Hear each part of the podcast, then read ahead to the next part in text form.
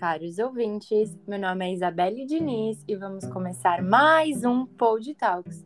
Hoje iremos falar sobre a Revolta dos Malês, um acontecimento importantíssimo na história do país.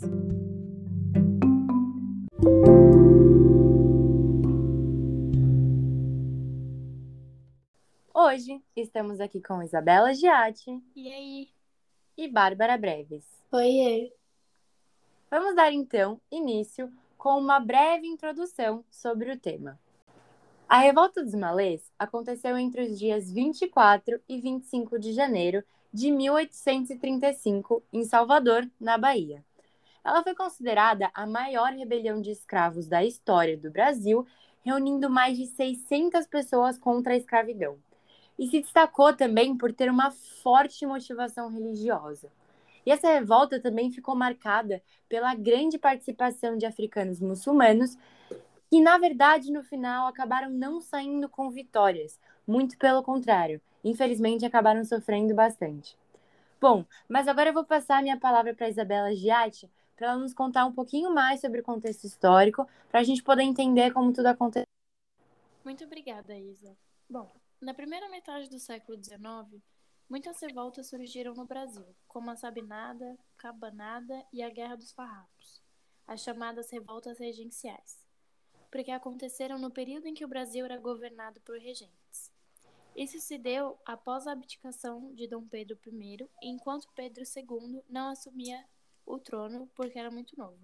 E o principal motivo de alguma dessas revoltas foi o descontentamento que os escravos tinham com o tratamento que recebiam, né? Eles sofriam muito com o trabalho forçado, humilhações, castigos físicos e psicológicos, né? Abusos sexuais e péssima condição de vida. E outros fatores que os incomodavam também, né?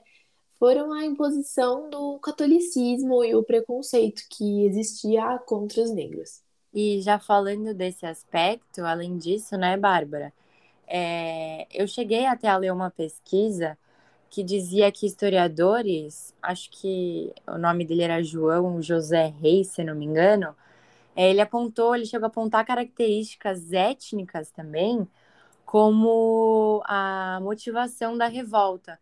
Ele dizia que os malês já eram um povo bastante acostumado com batalhas, que é um povo que continha muitos soldados, e isso era até um fator interessante porque deixava eles menos submissos e com mais sangue nos olhos. Bela análise, Isa. Na realidade, esses escravos eles só desejavam o fim da escravidão, que só aconteceu, né, com a Lei Áurea, como já sabemos, em 1888, né?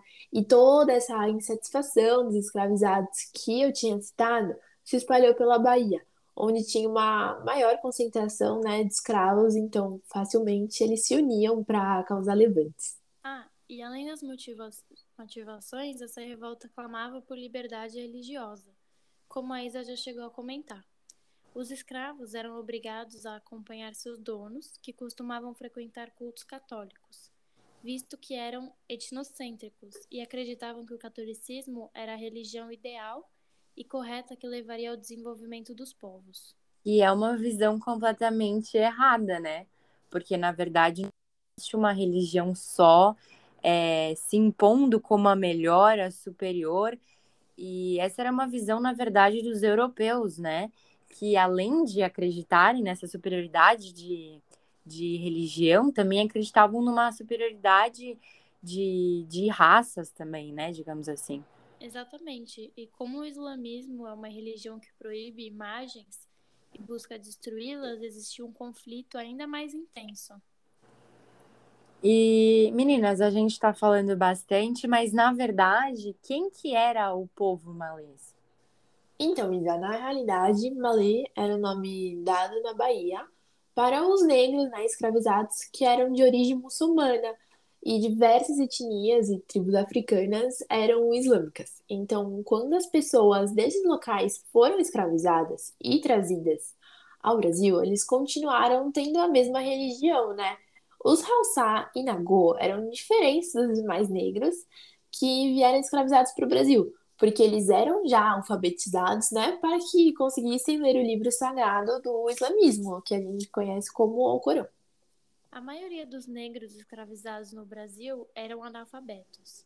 Então, como eram considerados, entre aspas, especiais pelos senhores, os alfabetizados tinham funções que garantiam maior possibilidade de deslocamento pela cidade. Eram os escravos de ganho, que trabalhavam para os seus senhores em serviços urbanos que rendiam dinheiro, mas é claro, a maior parte do dinheiro recebido era entregue ao dono do escravo. E é interessante pensar uma coisa, que é assim, então se os escravos que participaram das revoltas eram os muçulmanos, e os muçulmanos sabiam ler por conta do Alcorão, é, então eles eram que trabalhavam nas cidades, então quem foi, foram eles, na verdade, né, que participaram das revoltas, e não os que trabalhavam, os escravos que trabalhavam, que tinham o contato direto ali com a terra. Na verdade, eu quero dizer que assim, a gente normalmente tem uma visão errada de pensar que só existiam escravos que realizavam é, trabalhos com contato direto à terra e essas funções derivadas, quando na verdade existiam vários escravos é, que realizavam diversas funções, que eram obrigados a muitos tipos de trabalhos que a gente nem sequer imagina. Isso mesmo, isso é um bom ponto. Os escravos que participaram de tal revolta eram majoritariamente escravos urbanos e trabalhavam em diversos ofícios, como sapateiros, ferreiros, carregadores de cadeira e várias outras coisas. Os escravos da lavoura eram a minoria dos envolvidos, e os poucos que participaram da revolta vieram da região do Recôncavo Baiano. E a gente também pode citar algumas figuras, né, que eu acho que teve várias importantes durante, durante todo esse processo de revolta.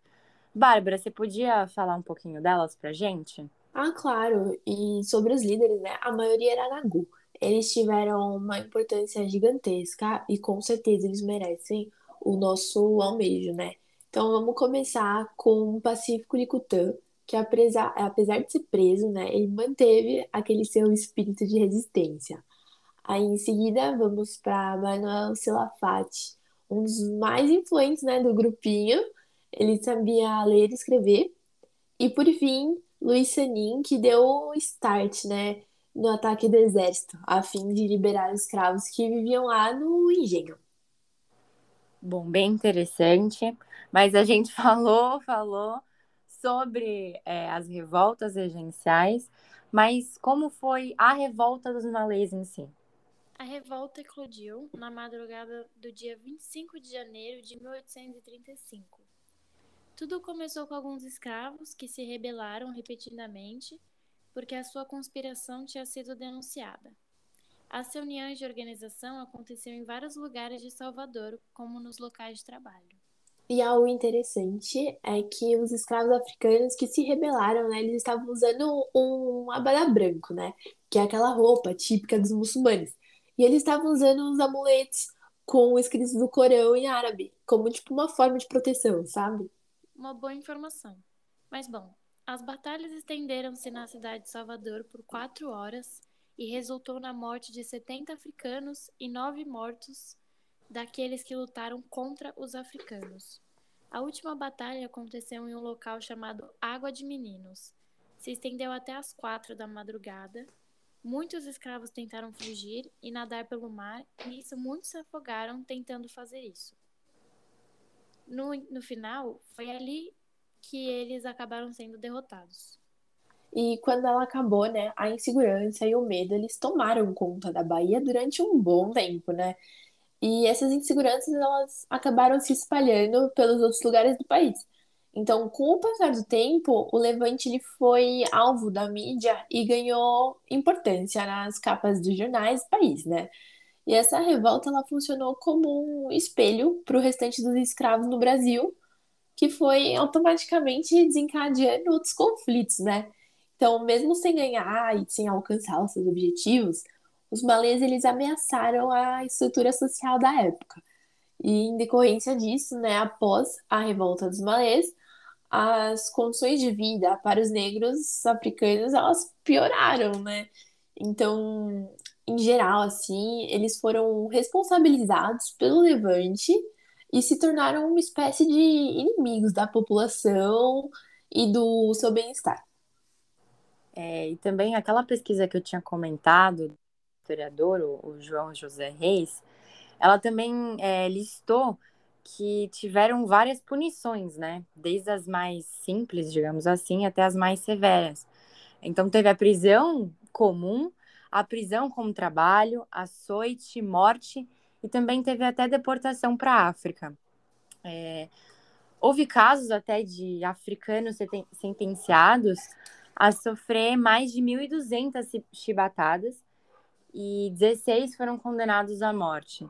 Mas desses 16, 12 conseguiram reverter a sua pena e, infelizmente, quatro ainda foram executados. O acontecimento da revolta dos malês aumentou consideravelmente a repressão sobre os escravos africanos na Bahia nos anos seguintes. Essa repressão afetou tanto os escravos como os libertos, e existem estudos que afirmam que dos 5 mil libertos que moravam em Salvador, cerca de 20% foram forçados a retornar para a África.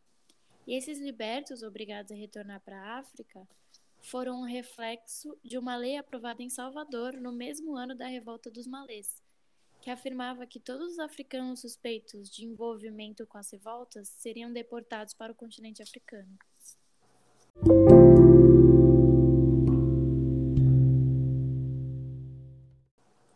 E infelizmente, né, o que era para ser de fato uma revolta bem-sucedida, com objetivos claros e concretos, acabou prejudicando bastante é, os negros, principalmente naquela época. É, criou um sentimento em, consenso né, na sociedade que gerou um ambiente, assim, entre aspas, anti-africano, que é o que as pessoas acreditavam, que acabou desencadeando leis que tinham como objetivo né, controlar e punir, como eu já havia falado, os africanos. Exatamente, Isa. Mas um ponto importante é que a sociedade começou a viver uma espécie de paradoxo, né? Os negros africanos eles passaram a ser vistos como uma ameaça após a revolta, mas ainda assim tinham certa importância econômica devido à força de trabalho e ao comércio né, de setores diversos administrados pelos escravos libertos. Um fator bem grave que aconteceu também foi que depois da revolta, Muitos negros africanos se sentiram obrigados a aderirem ao catolicismo, para não serem julgados ou sofrerem algum tipo de pena das autoridades por serem muçulmanos. E para seguir em frente com a vida cotidiana, era necessário abandonar suas ligações com a África e as religiões que tinham lá. E assim, não é nem um pouco certo, né, julgar os africanos, porque no final eles acabaram que eles não tiveram escolhas, né? Já que quem se opusesse às regras é, era punido pelas autoridades, é, com certeza julgado também pela população, como se ele ainda fizesse parte dos rebeldes do, do Levante, dos malês.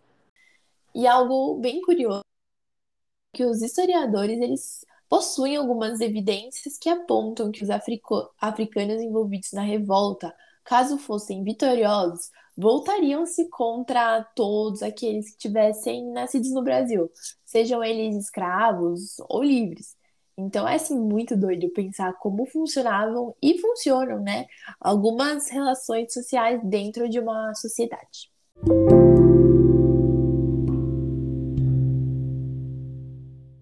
Bom, gente, por hoje é só. Muito obrigada por nos prestigiarem em mais um episódio. Muito obrigada, meninas. Tchau, tchau. Tchau. Tchau.